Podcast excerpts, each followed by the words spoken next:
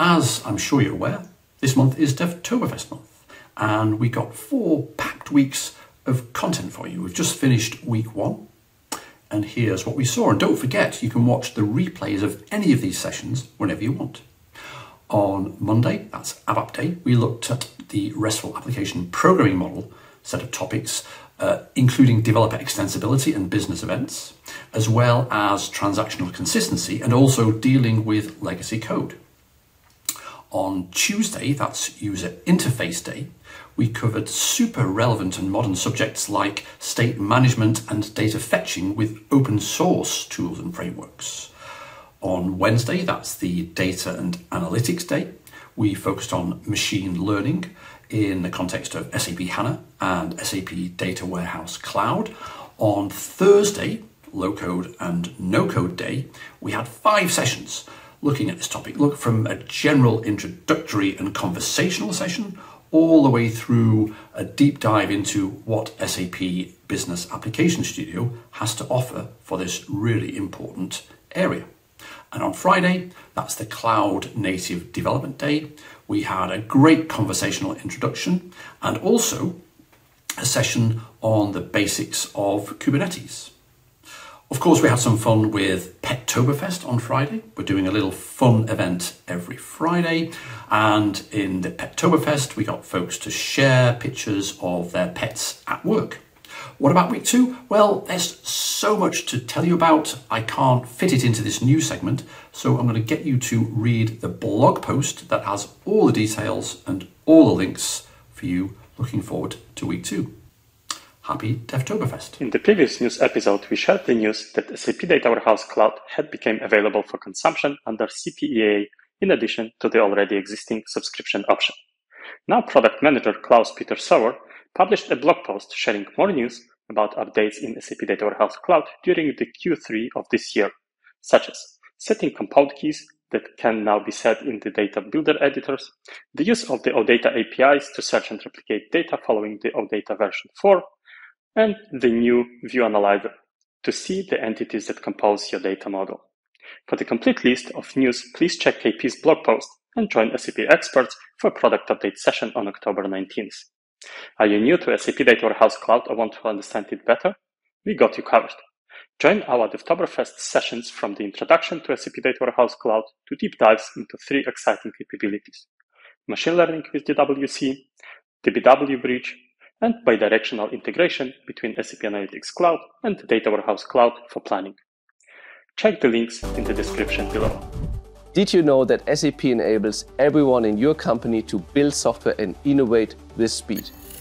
Whether you are a professional developer or a line of business expert, SAP TechEd is a unique opportunity for everyone to dive into the latest technology trends and innovations. I invite you to join the application development and automation track. Join SAP experts, partners, and customers to hear about the key innovations on our low code, no code portfolio and learn how to build apps, automate tedious processes, and design engaging business sites with drag and drop simplicity. If you are more into coding, I invite you to explore the latest developer productivity enhancements on SAP BTP, for example on ABAP or SAP Business Application Studio. Meet our experts and get hands-on with our latest product innovations, such as new integrations, visual cloud functions, and design themes. Save your spot today and register for SAP TechEd 2022. See you in November. It's October now, and the developer advocates have all treats and no tricks for you this month.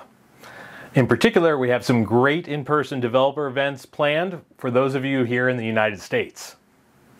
First of all, we have the ASUG SAP BTP Summit coming up in the Newtown Square offices, October 18th and 19th.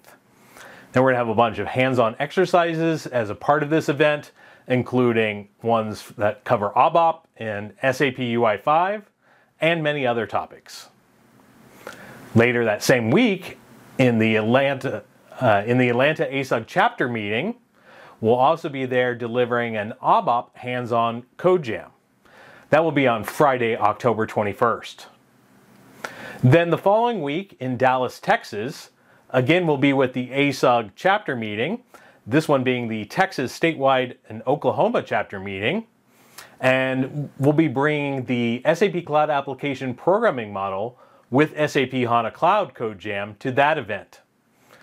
So we've got a lot of great hands-on opportunities coming your way in just a couple weeks this month.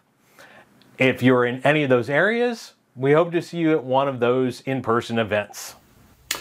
I'm a big fan of the Open Documentation Initiative, where we expose the source of SAP Help Portal content on GitHub so that we can collaborate with you on it to improve it. The number of documentation sets in the initiative has been growing steadily, and I just wanted to highlight some of the recent additions. So first there's the SAP Custom Domain Service Guides, the main onboarding documents for creating and managing custom domains on SAP BTP Cloud Foundry environment.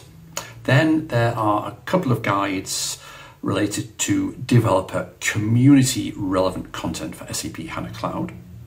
And rounding off this list, the SAP BTP Neo environment documentation is also now part of this initiative.